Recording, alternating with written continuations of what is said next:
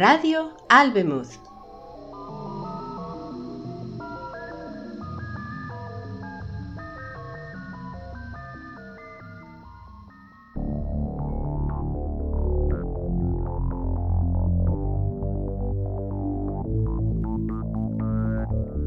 The Slith de James Tiptree Jr.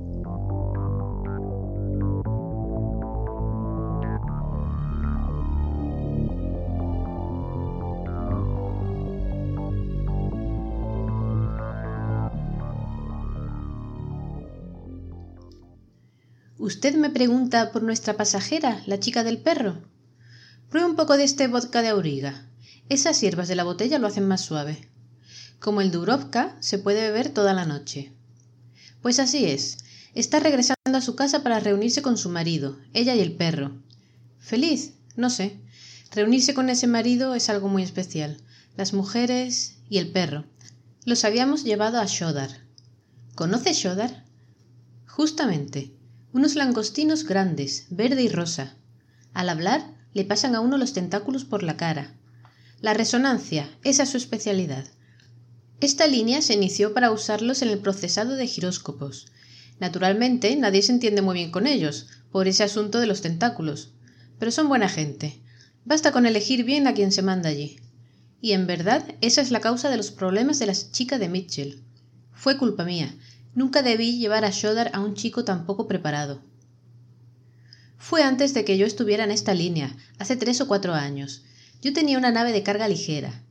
Llevábamos una carga de resonita. Yo sabía que Shodar pagaba muy bien.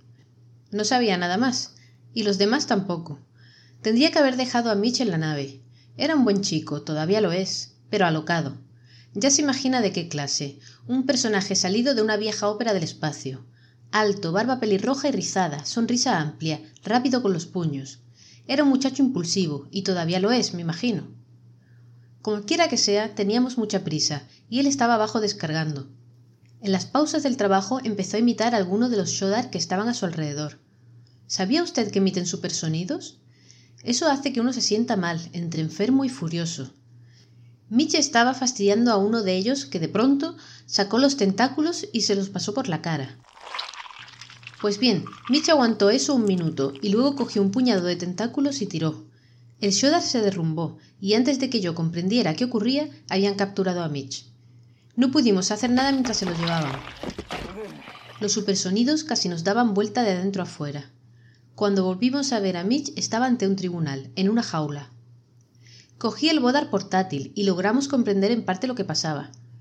Parece que el pequeño Shodar tenía un compañero y lo que Mitch le había hecho era equivalente a dejarlo ciego, castrado y una docena de cosas más, todas permanentes. Supuse que le condenarían poco menos que la pena máxima. Tenía una especie de abogado. Pero no pude comprender exactamente cuál era la sentencia. Algo como deslizarse. Cuando todo terminó, se lo llevaron en su jaula, sin dejar de sonreírnos. Debíamos esperar un día para verlo, dijeron, a la mañana siguiente yo esperaba ver una camilla con unos trozos de hamburguesa encima. En su lugar llegó Mitch. Hasta tenía planchado el traje. No me tocaron, dijo. Me sacudieron un poco y me enfocaron con algunas luces. Sea lo que sea, con los humanos no funciona. ¿Se da cuenta? Un Shodar grande, que venía bamboleándose detrás de él, me estaba mirando. Puse el bodar a su altura. Yo era el único que podía aguantar los tentáculos de los Shodar. ¿Qué le han hecho a Mitch? Está. De nuevo esa palabra. El Shodar señaló un pequeño grupo de casas para los nativos, junto al puerto. Quizá usted las ha visto. Nosotros habíamos hecho preguntas sobre ese lugar. Los Shodar que estaban allí no nos habían mirado ni contestado, aunque, hasta donde pude ver, parecían estar muy bien. Supuse que era una especie de monasterio. De pronto se acercaron a la valla y miraron al cielo. ¿Es una prisión? ¿Qué es una prisión? ¿Un lugar para encerrar a los criminales? No, van allí porque quieren. Nuestro gobierno les da a ese lugar para que estén juntos. Bueno, ya puede imaginar usted lo que pensaba. Un hospital. ¿Le han contagiado alguna enfermedad a nuestro hombre? No, no, ninguna enfermedad. Él está. Veo que no comprende. Ustedes no tienen. en su planeta. El Shodar me miró y creí advertir alguna emoción, pero no habría podido asegurarlo. En su propia casa. ¿Estará solo? ¿Tiene una compañera? Sí. Debe quedarse con la compañera. Estar muy tranquilo, no viajar, por largo tiempo. Así que le dimos algunas disculpas más y despegamos rápidamente en dirección a casa. Mitch juró que no le habían dado ninguna inyección ni gas y que no había estado inconsciente, pero lo puse en cuarentena en aquel recinto, de la mejor manera posible, y tan pronto como estuvimos en órbita, llevé la nave espacial íntegra a la estación sanitaria. Allí nos tomaron en custodia y nos examinaron con todo lo que tenían. Nada iba mal. Hasta donde podían ver, Mitch estaba en perfecta forma. El único síntoma que me pareció observar en él fue una ligera lentitud. Los test no la detectaron porque no tenían base para la comparación. A finales de ese mes nos lanzaron nuevamente al espacio, excepto a Mitch, y despegamos. Maggie, la chica que vio usted, se quedó con él en la estación sanitaria mientras los médicos continuaban las observaciones. Pasó casi un año y medio antes de que yo regresara. ¿Un poco más de vodka? La estación sanitaria me había hecho llamar. Un muchacho de baja estatura y rubio llamado Bruno, que no era médico. Antes de charlar, capitán, ¿le importa que le hagamos otro breve examen? ¿Qué pasa con Mitch? Todavía no lo sabemos muy bien, pero como usted ha tenido más contacto con él durante el regreso, nos gustaría examinarlo de nuevo, por si hubo efectos contagiosos. Que sea breve esta vez. Querían principalmente analizar reflejos, y yo volví a ver a Bruno esa noche. No hay contagio. Ahora iremos a ver a Mr. Mitchell. Mitch estaba completamente vestido y leía sobre su litera. Bruno me detuvo en la puerta. Mitch no alzó la vista. Apenas transcurridos unos segundos miró, después se levantó de la cama y me dio la mano. Durante un momento los dos estuvimos hablando al mismo tiempo. Mitch irradiaba salud y normalidad. Hubo luego un instante de silencio. Tal como le prometimos, hoy vamos a mandarlo a su casa, Mr. Mitchell, dijo Bruno. De nuevo ese breve silencio. Bravo, qué bien, bravo, exclamó Mitch, contentísimo. John, ¿por qué no viene? Sabe muy bien que a Maggie le encantará verlo. Eso es exactamente lo que iba a sugerir, dijo Bruno. Según nuestros médicos, usted está completamente sano, pero me gustaría que el capitán James, si puede, vaya con usted, solo por seguridad. Más tarde, Bruno me dijo Simplemente no sé. Está sano, muy bien. No hay patología. Pero hay algo. No soy un médico, ya sabe, soy un físico. Si le dijera lo que supongo, usted se reiría me fundo únicamente en lo que pensaría si él fuera un trozo de materia enviado para que yo le haga, digamos, un análisis armónico. Cuénteme con detalle un punto. Aquel grupo de casas junto al puerto. Usted dijo que ellos miraban el cielo, pero no había nada cuando empezaron a mirar. Pues bien, estudiamos juntos los detalles que yo podía recordar, que no eran muchos. Como dije, esos Shodar se comportaban como los graciosos que en una calle se ponen a mirar para arriba, reuniendo una multitud a su alrededor. Por lo que yo sabía, nunca nos habían mirado. ¿Qué edades tenían? ¿Quién sabe? Y así sucesivamente. Él quería saber una cosa, el nivel del suelo. Completamente llano, creo. Sí. No, no había construcciones nuevas, ni vehículos. ¿Lluvia? Allí no llueve. Hay una temperatura constante de treinta grados. Suspiró, limpió sus gafas viejas y grandes y luego me previno. Ahora el viaje de regreso. Nada de aviones ni tampoco trenes. Un coche, pienso, y muy despacio. En realidad, no más de cincuenta kilómetros por hora. ¿Qué? Sí, eso quiero decir. Podría dañarlo seriamente, o quizá me equivoque completamente. Pero hágame caso, si le interesa ese chico.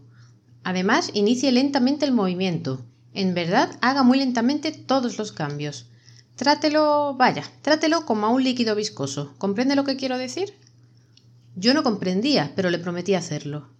Por cierto, Mitch no se parecía en nada a un líquido viscoso, y verdaderamente le molestaban esos cincuenta kilómetros por hora. Era el mismo Mitch, excepto por esa extraña ligera lentitud. Tardaba un segundo para mirar a alguien, y luego otro segundo para dejar de mirarlo, y estaban esos breves silencios. Y subía y bajaba despacio del coche. Su forma de caminar también era extraña. Aparentemente se movía como siempre, pero de alguna manera sus movimientos eran más lentos se quedaba atrás. Entonces también yo iba más despacio. Él me miró como si estuviera confundido.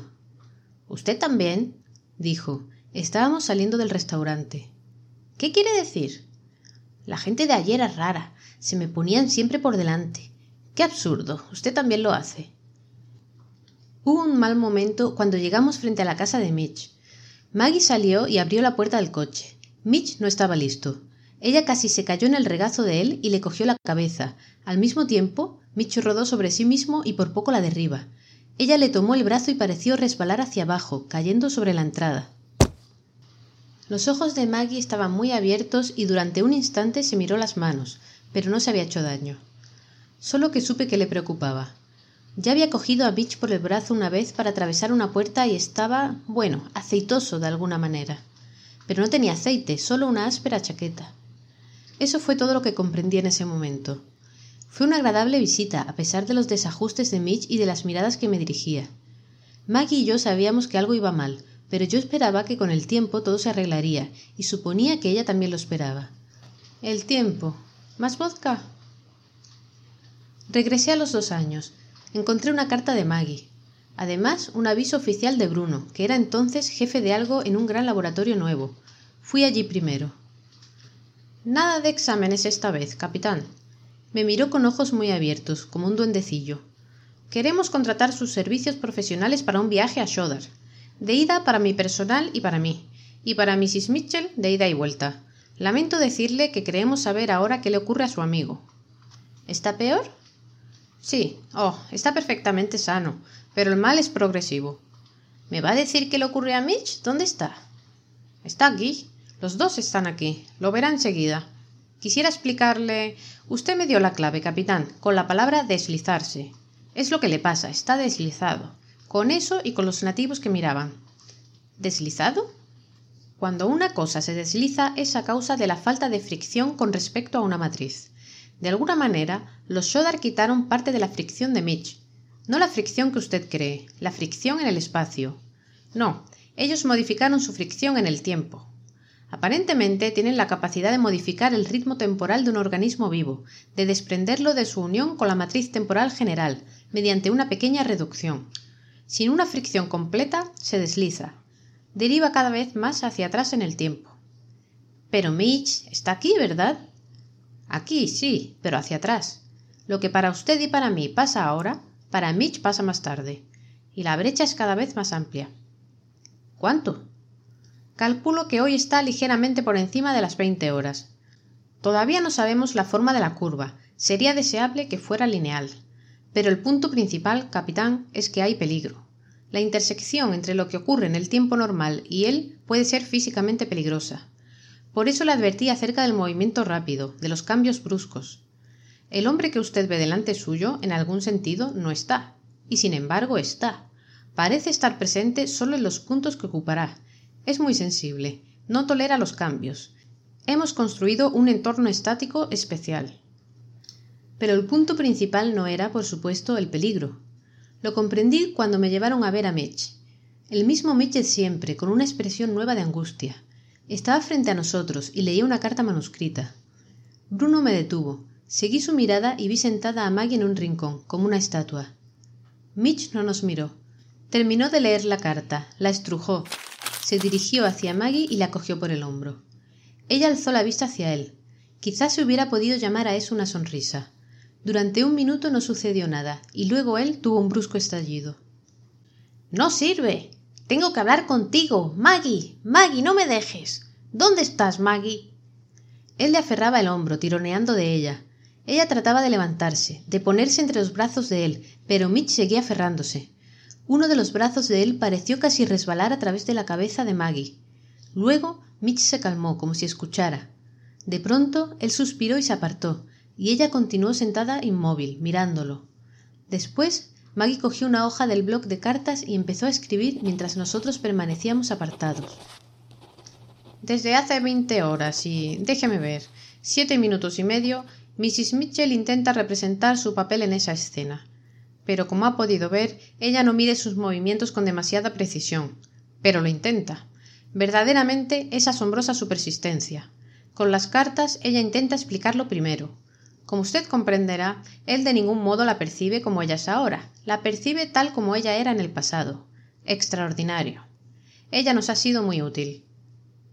Las mentes científicas, aunque no todas son así, Pero Mitch, por así decirlo, se hundía en el tiempo, estaba completamente aislado, y ella intentaba seguirlo. Bruno me preguntó si yo quería saludar a Mitch. ¿Quiere decir que entre y Charlie le dé un apretón de manos al aire? Pues bien, nos pusimos de acuerdo, un mensaje grabado, y me fui. Se unieron a mí en el despegue. Grupos de investigación de varios gobiernos se habían reunido en el charter.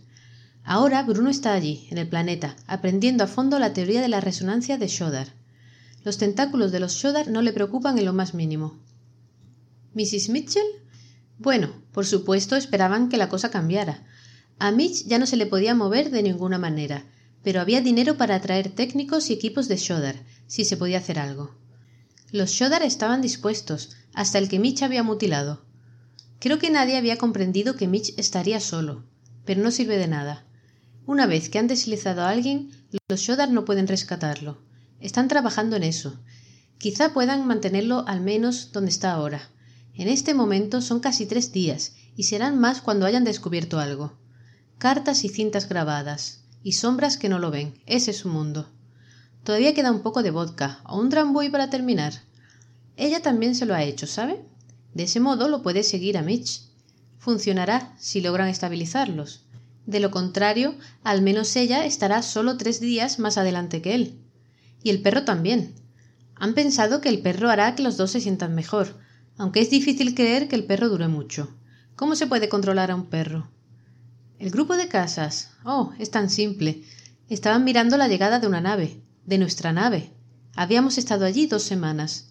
Bruno, un hombre listo,